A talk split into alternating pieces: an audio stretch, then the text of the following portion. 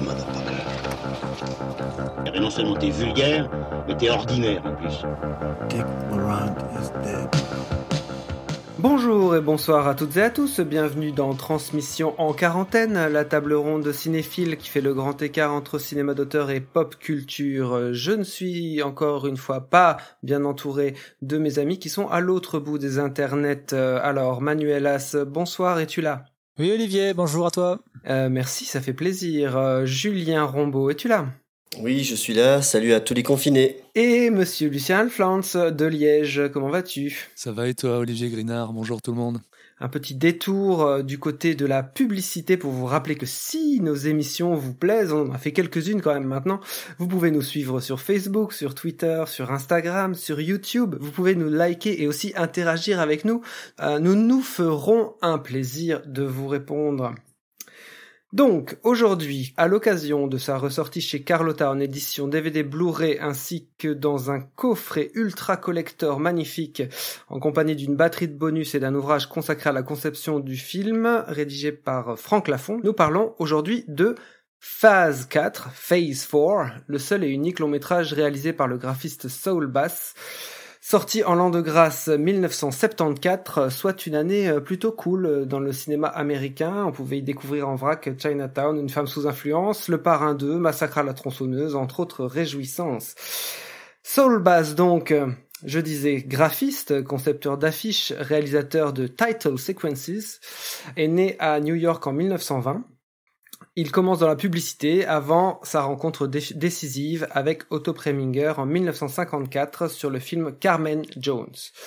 Leur collaboration frappe un grand coup dès l'année suivante avec L'homme au bras d'or, dont les copies contiendront une note obligeant les projectionnistes à ouvrir les rideaux avant le début du générique du film, parce qu'auparavant c'était jugé si ennuyeux qu'on ouvrait les rideaux pendant le générique en fait. Ainsi, Saul Bass a commencé à métamorphoser l'art du générique de film qui fait dès lors partie intégrante de la narration. Outre six courts-métrages antérieurs et postérieurs à Phase 4, il aurait aussi collaboré à la réalisation de la fameuse scène de la douche dans Psychose d'Alfred Hitchcock ou des scènes de combat dans Spartacus de Stanley Kubrick, tous deux sortis en 1960. Outre les réalisateurs déjà cités, Saul Bass a travaillé aussi en fin de carrière avec Danny DeVito ou encore Martin Scorsese avant de passer de vie à trépas en 1996.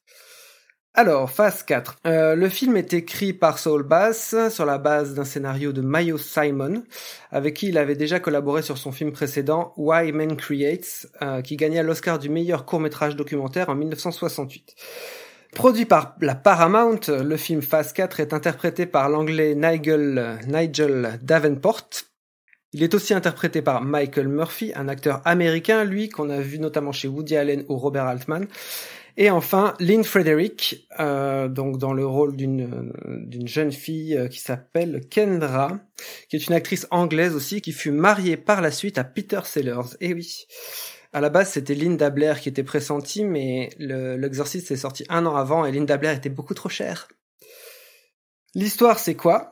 Alors que les astres exercent une influence magnétique sur la Terre, un groupe de fourmis est localisé par le scientifique Ernest Hubbs dans le désert d'Arizona. En effet, les insectes ont des comportements étranges et ils semblent avoir attaqué des habitants de la région, et ils érigent d'étranges sculptures qui rappellent un peu les monolithes de Stonehenge. Le docteur vient donc les étudier en compagnie du plus jeune savant James Lesko, qui lui décrypte les langages animaliers. Tous deux installent donc un laboratoire de fortune au milieu du désert. Ils seront bientôt rejoints par la jeune Kendra, une jeune femme qui a fui alors que la ferme où elle habitait avec ses grands-parents était attaquée par les fourmis. Les très impressionnantes scènes animales réelles sont tournées par le documentariste Ken Middleham, qui avait aussi bossé sur Les Moissons du ciel de Terrence Malick. Apparemment, Saul Bass se serait plaint que le film aurait été charcuté dans son dos par le studio. Il avait prévu une fin plus longue, qui cumulait dans un montage très coloré avec des surimpressions qu'on pourrait qualifier euh, de sous-influence psychédélique. Euh, le studio lui rabote cette fin, peut-être pour quelque chose de plus ouvert. On en parlera, j'imagine. Alors, messieurs, parlez-moi un peu de la place particulière que peut avoir le film dans l'histoire du cinéma de science-fiction. Bah, Déjà, ce qui est intéressant, c'est de, de voir après toutes ces différentes collaborations que, que tu as citées, Olivier. Tu as peut-être un petit peu minoré, je pense, son apport dans le dessin industriel et à, et à, la pub parce que je pense on use et aujourd'hui abuse du qualificatif de réalisateur visionnaire. Là, pour le coup, Solbas, ça s'impose vraiment. C'est vraiment quelqu'un qui, qui conçoit vraiment une narration visuelle avec notamment ses génériques de films et comment imprimer ta rétine à partir de d'une seule image dans la, conception de, logo. Ce qui est intéressant, c'est que pour ce premier film, il va s'inscrire dans un cadre de, série B un peu désuet pour l'époque, en tout cas pas forcément très en phase avec le, les années 70 dans, dans son idée d'affrontement de, de, grosses bestioles qui n'en sont pas au final, mais qui ça s'apparente à ce type de, de genre de cinéma. Et c'est intéressant, c'est justement de voir quel choix fait Solbass dans cet affrontement entre hommes et insectes il va pas choisir la voie qu'on a pu avoir par exemple chez Jack Arnold du rétrécissement des, humains pour donner un aspect effrayant aux, aux animaux ou à l'inverse des, animaux géants face à des humains à échelle euh, comme on aura dans King Kong ou bon nombre de, kaiju des films de monstres japonais en tout cas, il n'y a pas d'exagération du, rapport d'échelle entre les, euh, fourmis et, les hommes. Et euh, justement il se met à leur niveau c'est je pense euh, une approche qui est loin d'être anodine par rapport à tout ce qu'elle conditionne par rapport au propos du film sur cet affrontement entre les humains et les fourmis. Et même le sens de lecture qui va peut-être s'inverser un peu dans le final du film entre les, fourmis et les humains. Ce côté un peu film de série B il est assez mis en avant par la pas par la, la, la, très belle couverture de, de, la réédition chez Carlotta, mais par l'affiche originelle, qui est un peu étrange parce qu'elle elle laisse imaginer un film qui n'est pas qui n'existe pas, qui n'est pas du tout celui qui, qui nous est montré, qui, qui, rappelle plutôt vraiment pour le coup euh, qui pourrait plus correspondre à un film de Jack Arnold que, que, le lac des morts vivants de Jean Rollin. In the next few moments, we will try to give you an impression of a new kind of film experience. If your curiosity is aroused, you are ready for Phase 4.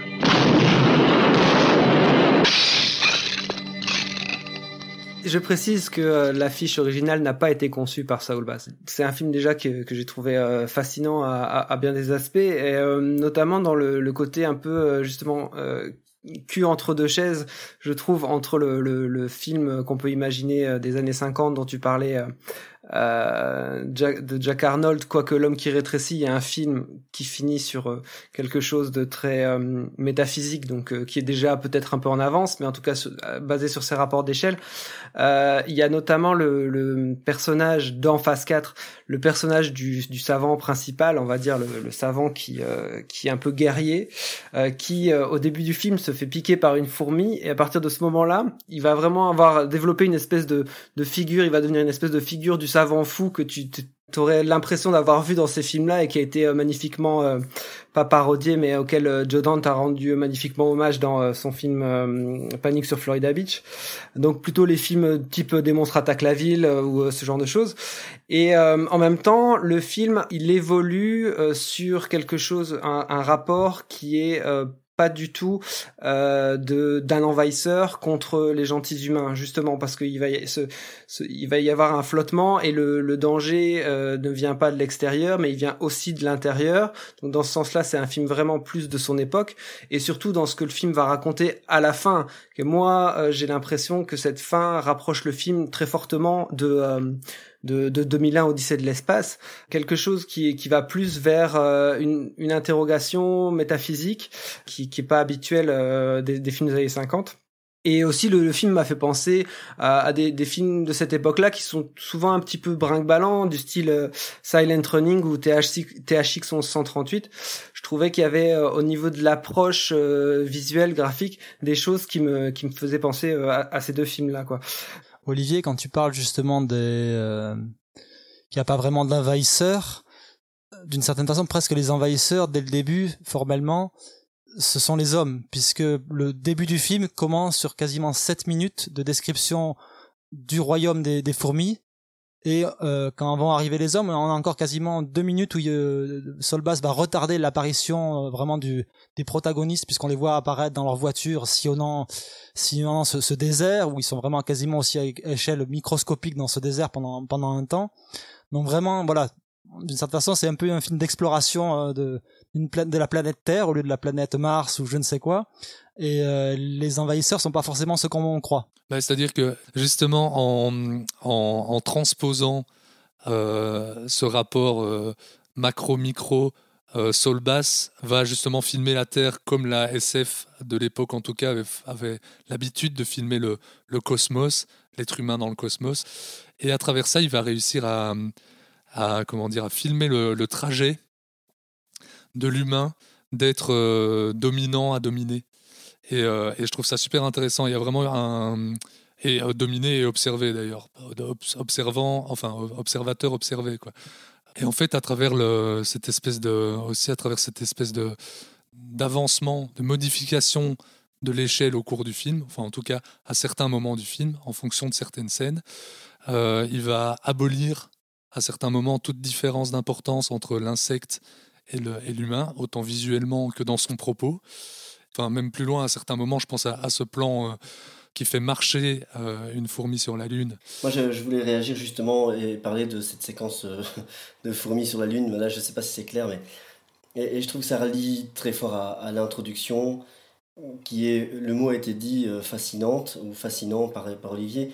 Comment il passe de l'énorme, du système solaire, de, cette image, à l'infiniment petit qui est la fourmi pour le coup, même si euh, on ne peut pas dire qu'elle soit filmée de manière euh, microscopique ou petite, mais euh, je trouve que c'est en quelques plans, il arrive à, montrer toute l'intelligence et toute la menace des fourmis, justement en passant de, cette planète à, à, au souterrain, au couloir, aux galeries, etc., qu'on voit, des fourmis. Et je, trouve que, parce qu'on parlait du micro et du macro, et c'est vrai qu'elles ne sont pas filmées de manière gigantesque, mais en même temps, par les gros plans, par les trucs, elles sont quand même elles apparaissent quand même immenses et grandes et du coup elles apparaissent quand même comme une menace. Chacun en fait est filmé à son échelle. Bah, à certains moments, il va même mettre comme il adapte vraiment l'échelle à chaque scène, qui veut, enfin en fonction de ce que chaque scène raconte.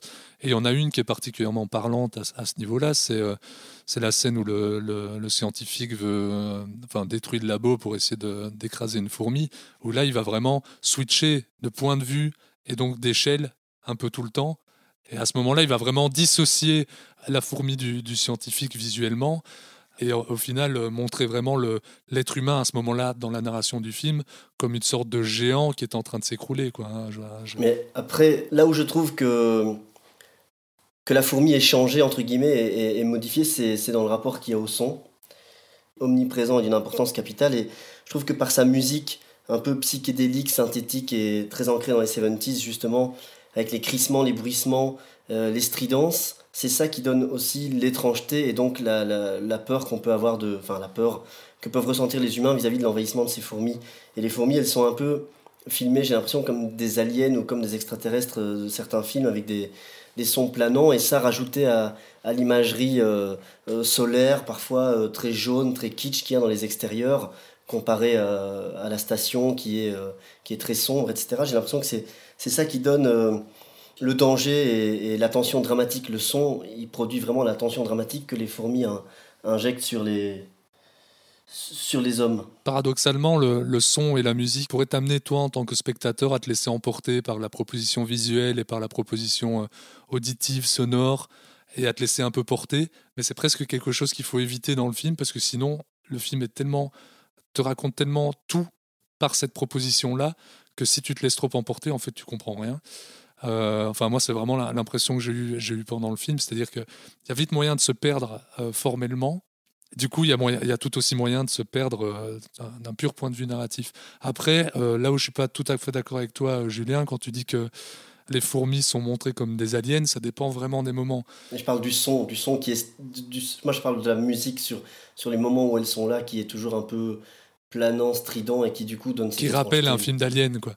dans la diégèse du film, il y a quand même le fait que euh, l'un des, des, savants essaye de décrypter leur langage et qu'il y a une, toute une histoire d'ondes, etc. Moi, j'ai ressenti ce, euh, cette espèce de stridence, cette espèce de, de nappe permanente, comme euh, le, grondement d'une espèce de menace, le fait qu'elles soient un peu toujours là, quoi. C'est-à-dire qu'elles sont toujours quelque part en train de communiquer et leur présence nous est constamment rappelée. Je suis pas sûr d'ailleurs que cette, ces stridences, en tout cas, elles sont très diminuées quand ils sont à l'intérieur du, du laboratoire, sauf que t'as le, le gars qui essaye de les, de les décrypter, quoi moi je trouve que Saul Bass quelque part dans ce film là il choisit pas son camp parce que t'as euh, une comme le disait Manu au début de l'émission 7 minutes d'intro sur les fourmis et t'as euh, au moins deux séquences très longues euh, avec les fourmis euh, dans, dans, à des instants clés du film et je trouve que ce sont les séquences les plus émouvantes en fait. Ah, je suis absolument d'accord avec ça, ouais, ouais. Les séquences, il y, a une, y a une séquence où euh, tu vas avoir un multiple sacrifice de, de fourmis pour essayer d'assimiler le, le, poison qui est, enfin tu deviens, tu devines très vite où, où ça va, mais mais quelque part c'est assez, il y a, y a un côté un peu héroïque à ça. Et après il y a une espèce d'enterrement, il y a une espèce de, de funéral de, de cimetière militaire de fourmis et elle se recueille comme ça et je trouve qu'il y a quelque chose de vraiment émouvant. À contrario, les scènes qui sont à l'intérieur du labo, je trouve les rapports entre les personnages extrêmement schématiques et je trouve aussi, euh, enfin les personnages sont presque des, des espèces de figures. Donc t'as le savant fou euh, qui croit, euh, qui, enfin qui, qui essaye de, de, de faire la guerre, t'as l'autre qui essaye de, de décrypter le, le langage et t'as T'as le, le, personnage complètement improbable de, de la jeune fille euh, avec ce, ce, ce, lien qui se crée avec le, le, scientifique le plus sympa des deux auquel on ne croit jamais vraiment enfin qui, qui est vraiment pas très bien esquissé par euh, par Saul Bass quoi. Bah, qui est même limite un petit peu ambigu mais sans que tu saches sans que ça soit vraiment complètement embrassé puisqu'il y a un rapport d'âge entre les deux quand même lui est un jeune adulte elle est une jeune fille donc tu sais pas à la fin sans spoiler le film si euh, là où ils finissent à la fin, le but est juste une reproduction de l'espèce ou euh, c'est parce que le, comportement qu'ils ont eu envers les fourmis a différé de celui euh, vraiment belliqueux du, vieux scientifique. Donc il y a, quelque chose qui est pas forcément effectivement très bien esquissé, comme tu te le dis, entre le rapport entre la jeune fille et, le, et le jeune scientifique. Après, ce qui est intéressant quand on parlait justement du, son, c'est que bah, euh, l'enjeu principal du film, bah, il est un petit peu comme en compte du troisième type plus tard, c'est vraiment l'enjeu de communication, c'est pas justement un enjeu d'affrontement. C'est ce qu'on va décrypter dans le film que c'est pas l'enjeu n'est pas l'affrontement, mais la communication entre les, uns et les autres. Euh, et, justement, quand tu parles de cette séquence euh, qui est vraiment une séquence pivot, parce que c'est un film, je trouve extrêmement brillant dans la manière dont il raconte. Euh, par l'image les choses en se passant vraiment de paroles quand tout le fonctionnement des, de, des, fourmis et justement comment il arrive à à t'émouvoir uniquement par euh, le, le, leurs actions parce que pour le coup, c'est uniquement comme ça qu'elles vont communiquer de l'émotion au spectateur. C'est pas innocent que l'enjeu du film soit placé sur la communication de la part de Solbass, qui a justement été euh, un, un, grand, pas communicant, le mot est pas très beau dans, dans le champ artistique, mais un, un quelqu'un de, de, visionnaire qui a entre guillemets habité d'une vision pour communiquer justement l'essence d'un film, l'essence d'un propos à travers une image, un plan. Euh, mais en plus, cette scène euh, dont, dont, parlait Oli, euh, je partage à, 100% ce que, ce que disait Oli là-dessus, grâce à cette espèce de d'anthropomorphisme qu'elle utilise, on va dire. Bon, d'abord, il faut dire que dans le film, pour moi, les, fourmis jouent mieux que les, acteurs et ça, aide à, à, l'émotion procurée. Mais donc dans cette scène où, qui montre les fourmis euh, se, sacrifier un par un en se faisant passer un morceau d'agent jaune ou d'agent orange pour euh, l'apporter à, la reine, qu'elle puisse créer une, une, nouvelle génération de, fourmis immunisées. En fait, il y, a un propos hyper, euh, hyper politisé, politique, quoi, qui montre clairement, parce que en, parallèle de ça, donc on montre vraiment des, des, fourmis qui se sacrifient pour la communauté, et en parallèle de ça, on montre le scientifique qui ment à ses supérieurs hiérarchiques pour son propre euh, petit, euh, pour, son propre ego en fait. J'y vois vraiment un, propos politique, euh, surtout sur un film qui, est en termes de date qui tourne, autour de la guerre froide, etc. C'est exactement ce que j'allais dire en fait. du coup, je ne vais pas le répéter, mais effectivement, ils sont individualistes, alors qu'elle se sacrifie, coopère, et, et je lisais justement que que certains y, ont lu, euh, comme tu le dis Lucien, tu parles de guerre froide, mais certains y ont vu une allégorie de, la guerre au Vietnam, justement, avec euh, ce liquide jaune qui est lancé comme, euh, comme Hiroshima ou comme du napalm au Vietnam. Et, et, ces, scientifiques qui sont un peu individualistes, capitalistes, machin, contre, contre toute une armée sans ego, qui se sacrifient les uns pour les autres et qui, qui, qui, qui œuvrent ensemble. Et qui montre euh, vraiment un, gouvernement, euh, un gouvernement américain va en guerre qui traite les, victimes humaines comme des dommages collatéraux. hein. Plutôt dans le film, c'est assez. euh, C'est peut-être le seul moment moi du film où je, trouve qu'il est un peu schématique dans l'association et la mise en parallèle des, fourmis qui se font massacrer et de la famille de paysans où il fait le parallèle entre les deux et les, autres qui, sont totalement à, à faire autre chose occupés par leur machine euh, où ils, ils se perdent littéralement dans au sein de de, de, ces réseaux électriques. Là je trouve que c'est le, le film à ce moment-là euh, est un tout petit peu schématique dans son propos. C'est- le, c'est le, le petit bémol que j'aurais vis-à-vis du film à ce moment-là. ouais, schématique dans sa manière de d'amener le propos, mais au final. Surtout qu'il le euh, reproduit, surtout qu'il le reproduit deux fois ce schéma de, de, de comparaison famille-fourmi. Je, je- je suis d'accord, mais c'est mais c'est plutôt euh, pour moi dans sa, dans sa manière de, de développer le propos que dans le propos lui-même. Le film est, est- est construit comme une fable avec un propos euh, écologiste qui est assez, assez fort, assez évident. On peut voir vraiment euh, que le film traite d'un problème de, de- croissance qui est, qui est bien plus profond que juste lié au progrès euh, scientifique. Et quand on repense, voilà, je me répète, mais que le film est sorti en 1974, il y a un côté un peu euh, prophétique. Eh ben c'est intéressant parce que ça nous ça nous amène à cette euh, à cette double fin qui existe parce que bon donc nous on a vu le film en version courte avec la la fin qui qui ne contient pas cette fameuse séquence qu'on qualifiera vite fait de bon allez on va- dire expérimentale parce que j'aime pas le mot psychédélique. Euh, donc euh, cette séquence expérimentale euh, à la fin du film je préfère en fait la fin courte dans, au niveau du propos. C'est-à-dire que selon moi euh, la fin courte est beaucoup plus ouverte et laisse entendre, euh, un peu à l'instar de 2001, euh, le film de Kubrick, que le, que l'humanité va muter pour, tout comme les, les fourmis, elles ont muté, l'humanité muterait pour devenir un super homme ou je ne sais pas, ou en tout cas une autre forme, euh, une autre forme d'humanité. Euh, alors que la fin, le montage qu'on peut voir euh, de la séquence expérimentale laisse beaucoup plus entendre une espèce de nouvel ordre des choses avec un, esclavagisme de, des humains par les fourmis. Je, suis d'accord avec toi encore une fois. je trouve c'est une super belle idée de montrer les choses comme le, le retournement des fourmis, qui est totalement privé de, totalement privé d'explication, qui laisse en effet tout ça libre d'interprétation. La fin, la fin, pareil. Ça va même plus loin. Pour moi, on peut se poser tout un tas de questions et c'est vraiment très très ouvert là-dessus. Ça peut les, fourmis. euh, D'abord, est-ce que les fourmis représentent l'homme? Est-ce que euh, les hommes représentent des dieux? Est-ce que euh, les fourmis se soulèvent-elles simplement contre une espèce qui les menace? Euh, Est-ce que euh, c'est un fléau viral commandité par on ne sait qui, un, pouvoir mystique ou un pouvoir politique? À certains moments, dans son rapport avec, euh, il fait beaucoup de- de- d'effets graphiques avec des, yeux, enfin avec, avec le regard.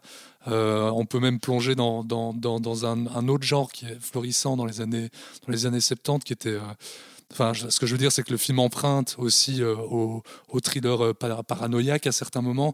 Donc là, oui, le film est extrêmement ouvert, mais pas uniquement dans sa fin pour moi. Et moi, je, trouve qu'il arrive à, comme le dit Lucien, qu'il arrive à, rester très ouvert euh, en ayant une économie de moyens euh, complètement folle. Et, parce que je, parlais du tout début où en quelques plans il, montre tout- toute l'intelligence des fourmis, etc. Et je trouve qu'il y a des séquences vraiment qui fonctionnent comme ça, euh, avec deux, trois éléments. Je, je parle par exemple de la, de la séquence du cheval qui va, qui va être mangé, enfin, qui va être attaqué par les fourmis. Euh, le, le, feu, le cheval, euh, le plafond qui tombe, euh, qui, qui, qui montre que les, que les vieux doivent, doivent quitter l'endroit. Je trouve qu'il y y a toujours une efficacité et toujours un- au service d'une grande sobriété qui, qui, fait que le film fonctionne, alors que son scénario, il, il peut se réduire à deux lignes ou s'expliquer sur un, sur un coin de table. Et pourtant, je trouve que le, film fonctionne en restant ouvert et en étant ouais, très synthétique dans sa manière de, d'opérer. Quoi. Et, comment, à partir d'un cadre euh, très défini et très réduit, ce, laboratoire est juste, on va dire, le, un périmètre de, de 6 mètres euh, carrés autour de ce laboratoire, euh, il arrive à rendre sans, sans tomber dans, de, quelque chose de, de too much, à, à, produire quand même du spectaculaire. Et notamment, il y avait cette séquence dont on parlait, qui est la séquence où le, quand le vieux scientifique finit par détruire une partie du, laboratoire, complètement aveuglé par l'idée de détruire une, une, une simple fourmi, et dans la façon dont il joue justement avec ses ces, objectifs macro, macro qui se retrouvent appliqués aux, aux mains du scientifique en train de farfouiller dans les étagères, à soulever des, des chipsets de, de processeurs, tout ça. Moi, ça m'a rappelé un petit peu en, en, en termes de, de, montée spectaculaire ce que faisait euh, Peter Jackson sur Lovely Bone, où notamment il y avait beaucoup de séquences qui étaient filmées avec des, des objectifs extrêmement macro, assez surprenantes, comment la séquence où la, jeune sœur se rendait dans le domicile du euh, du tueur en série où il faisait monter la tension avec une ouverture de, du d'un livre mais qui était filmé de manière totalement spectaculaire parce qu'il était était complètement collé au livre. Et donc le moindre mouvement le moindre le moindre son devenait spectaculaire à partir d'une scène qu'il qu'il était relativement peu pour moi, les limites du film, elles, tiennent principalement sur, euh, sur, la direction des acteurs et, leur écriture, la, caractérisation de, ces personnages auxquels je crois pas toujours, avec lesquels j'ai un peu du mal. Mais justement, entre autres dans la scène dont vient de parler Manu, je trouve qu'il montre un, vrai talent pour le cadre et pour le, découpage qu'il avait déjà prouvé avec, euh, tous les plus grands. Euh, autres cinéastes avec lesquels il a collaboré, mais pas uniquement dans les scènes euh, où il va jouer avec les superpositions et les dissociations de formes et de couleurs comme, comme ce à quoi on s'attendrait de, de Soul Bass, parce qu'on a vu Vertigo, parce qu'on a vu Spartacus, parce qu'on a vu tout ça, mais aussi dans des scènes entre guillemets plus euh, classiques. Oui, beaucoup moins, beaucoup moins portées sur une symbolique évidente. Eh bien voilà, donc euh, on va s'arrêter pour aujourd'hui. Je vous invite très fort, nous on vous invite de concert euh, très activement à découvrir ce film euh, extrêmement intéressant et attachant et singulier. vous pouvez aussi, si vous nous aimez bien, vous pouvez nous liker sur tous les réseaux, notamment Facebook, Instagram, Twitter. Et pour ce qui est du podcast, vous le retrouvez sur Spotify, sur Apple Podcast, sur Mixcloud, sur PodCloud et surtout sur notre site et surtout sur notre site internet euh, transmissionlepodcast.com. Merci à tous et bonne fin de soirée. À très bientôt. On se retrouve, euh, on l'espère, d'ici une dizaine de jours. Merci, ciao.